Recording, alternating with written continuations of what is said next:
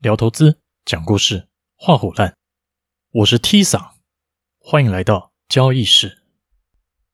在讲正题之前，先来聊一下跟投资无关的时事，就是在那个端午连假的时候，六月十一号吧，礼拜五下班之后，把 Google Map 打开，发现台北市几个主要的匝道全部变成深红色，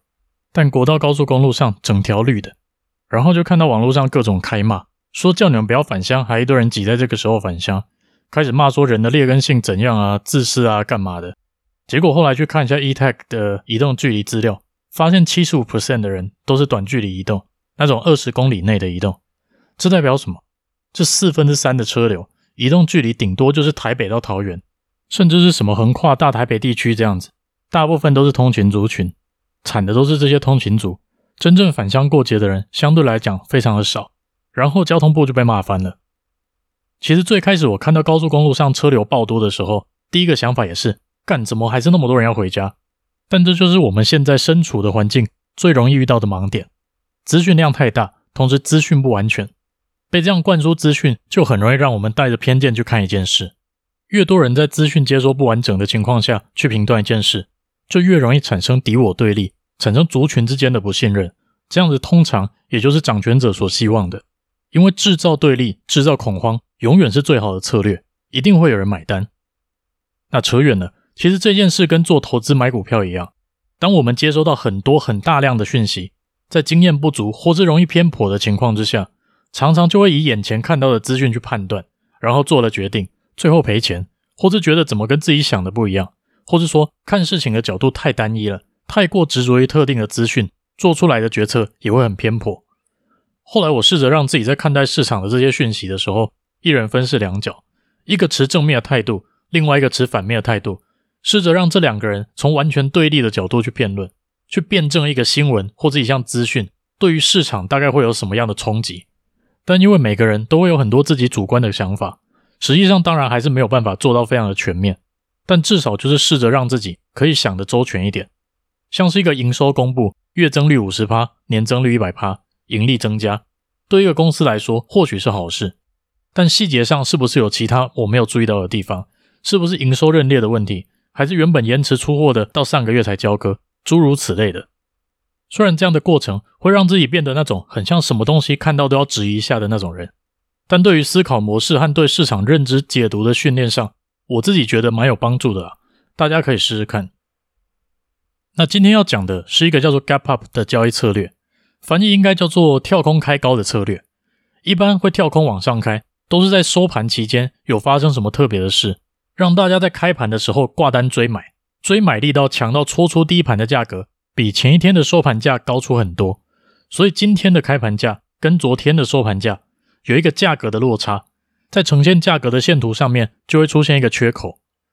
例如说前一天收盘四十。今天开盘四十五，就会看到昨天收盘和今天开盘出现一个四十到四十五的空格。英文讲的比较贴切来，就是一个 gap。那因为是往上跳，所以叫做 gap up，中文就叫跳空开高这样子。发生跳空开高的原因有很多，但背后的理由都一样，就是在收盘期间发生了什么市场认为对这一档股票有利的事情。例如说，盘后营收公布高于预期，什么 FDA 通过认证，接到什么大订单。竞争对手厂房烧了，真正背后的故事会有很多种，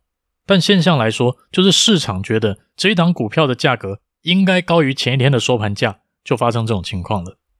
那既然市场的追买力道这么强，挂单和成交把开盘价推到比前一天收盘还高这么多，就表示这是个非常强劲的买入讯号，至少开盘的瞬间是这样子。但跳空开高后续上涨还是下跌就不一定了。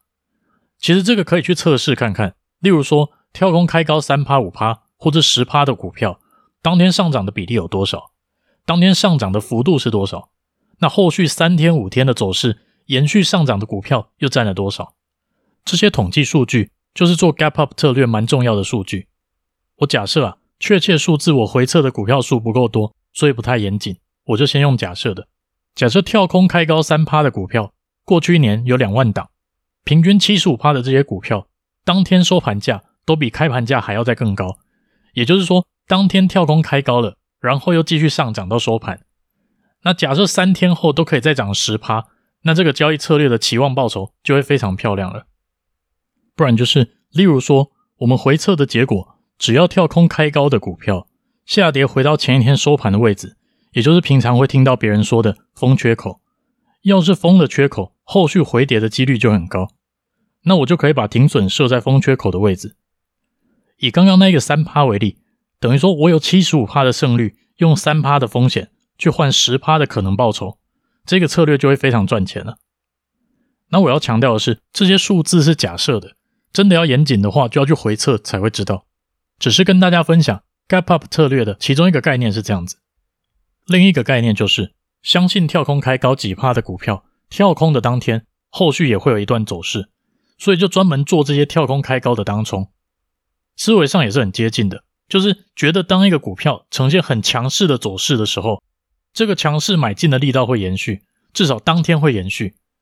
例如说，跳空开高三趴的股票，可能有一半当天都可以继续涨到七趴。那他要做的，就是在收盘前吃到这些获利空间。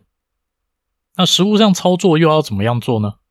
其实跳空开高不必然会继续上涨，有可能跳空开高涨个一点点，然后就开始下杀，或者涨一点点开始下跌，跌到准备要封缺口的时候又再涨回来，后面就继续往上涨。也有可能跳空开高之后，第一天上涨，第二天跳空又跌回去，然后就一路往下跌，都是有可能的。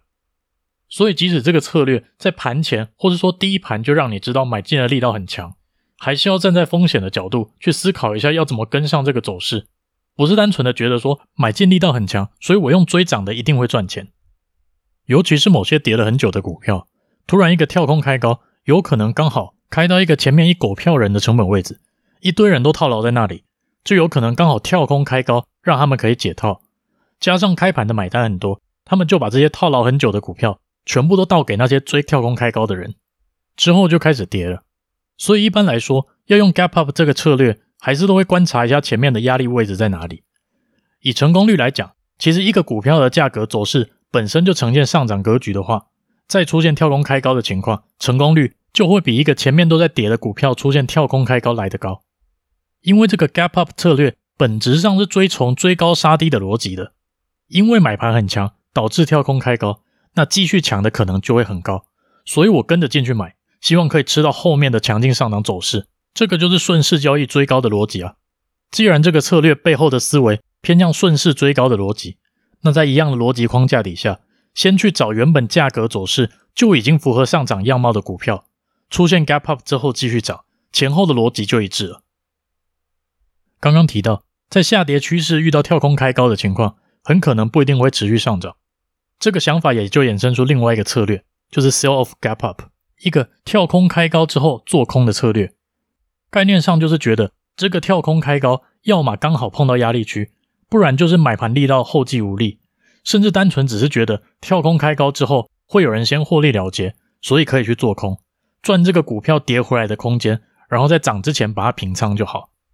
举个例子，我今天都会以美股的标的来举例，像是 BYDDF，我也不知道这档股票是干嘛的，只是刚好它符合我刚刚讲的这种情况，所以就拿出来当例子。这个股票三月一号的时候出现了一个向上的跳空缺口，开高了四趴，然后当天一直涨，涨了快十趴，结果隔天开跌，后续一路从二十八点六跌到十七点四。还有另外一个就是 ERJ，上个礼拜五开高跳空五趴，开在十六点五，但最高也就十六点七。最低点几乎把五趴全部吐回去，sell off 就在做类似这样的走势，设定一定的条件去判断这个跳空缺口到底是真的有买进力道支持，还是只是提供一个让你跑路的机会，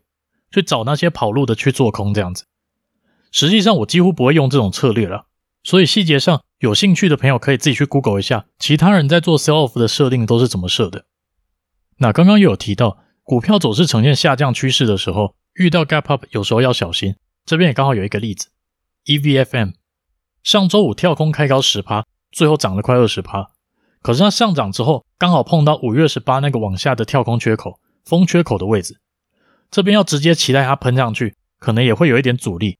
那这个要是开盘进去买进，一天赚了十趴，建议就不要再去想后面还可以继续涨个二十趴了。跳空缺口拿来当支撑和压力的参考，要是交易量又很大的话，建议还是要尊重一下。那要是这一档股票本身就在上升趋势的话，gap up 的时候去抓可能获利的目标要怎么看呢？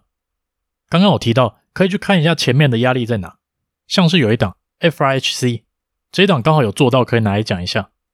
五月二十八号的时候有一个跳空开高，开盘的时候进场位置买在五十点四，停损设在封缺口的四十七点二五，大概是六点三趴的位置。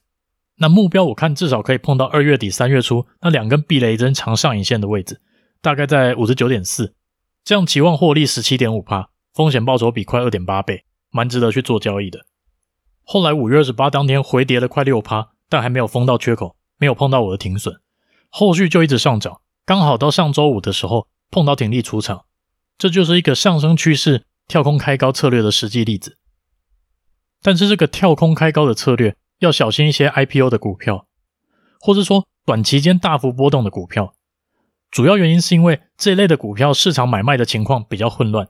不是说不能做，而是做这些股票的跳空策略，苗头不对的时候要闪很快，不然就是一天跳空开高，明天就往下跳空，停损的位置也不是很好掌握。为了要赚这一种把自己放在一个不好控制风险的状态，我个人也是不太建议了。你看最近的 MC 就知道，每天都是几十趴在震荡。今天开高，隔天开低，幅度又超大，这种股票在操作上的难度就会高很多。你真的要做的话，不如就买扣当乐透买一买就好了。再来，另外一个要注意的就是交易量。要是一档股票本身的交易量就不大，那当然很容易出现跳空的情况。像是一档股票平均每天只有一万股的交易量，你丢个五百股就已经占两趴了。买单或是卖单大一点，就会直接影响价格了。要跳空也会比交易量大的股票简单很多。另外一个就是。交易量小的股票，有时候买卖的价差空间会比较大，所以这个跳空说不定是撮合造成的。我举一个比较极端的例子，假如今天一档股票前一天收盘价是七块，盘前挂的最近买单价格是五块，卖单是十二块，要是在第一盘还没有戳出来的时候就开盘了，有一个傻逼刚好很衰小，丢了一笔市价买单，这样戳出来的第一盘价格刚好就成交在十二块，你就会看到这档股票跳空到他妈都不认得它。但实际上，真的是因为买盘力道很强才跳空开高的吗？不是啊，只是因为流动性很差，刚好很罕见的开盘还没戳出价格，然后刚好有个傻子在这种价差底下还丢市价买单，就去当潘娜了。实际上，这个要发生的几率应该比较小，但还是那句老话，极端的例子是方便大家理解特别的情况，所以一般 gap up 策略也会注意一下成交量，去避开一些成交量太小的股票。